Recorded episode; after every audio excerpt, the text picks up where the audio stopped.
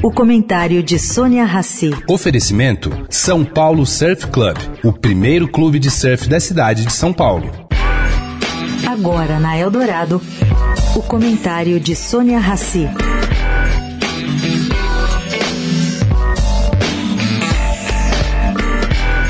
Gente, deu com os burros na água, literalmente em nada, a tentativa do governo Lula de usar estratégias não usuais para pressionar os que venceram licitações na gestão Bolsonaro a voltarem atrás. Bom, ontem foi a vez da AENA vencedora da licitação do aeroporto de Congonhas. A empresa decidiu não esperar o governo Lula decidir se ela poderia pagar com 50% a outorga por meio de precatórios, como estava no contrato, antes da definição de uma nova regra geral pelo novo governo, que colocou essa licitação em suspenso. Quem sabe Deus quando é que sairia diante do entusiasmo que o governo federal tem por privatizações ou mesmo concessões.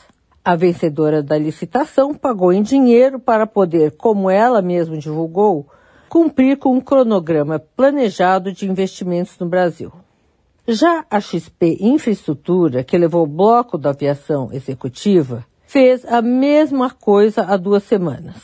Pois é, caro ouvinte, a insegurança jurídica no Brasil é torturante. Como bem dizia o ex-ministro da Fazenda do governo Fernando Henrique Cardoso, Pedro Malan, no Brasil, até o passado é incerto. Isto é, vencer hoje uma licitação não significa que as regras serão mantidas em um novo governo.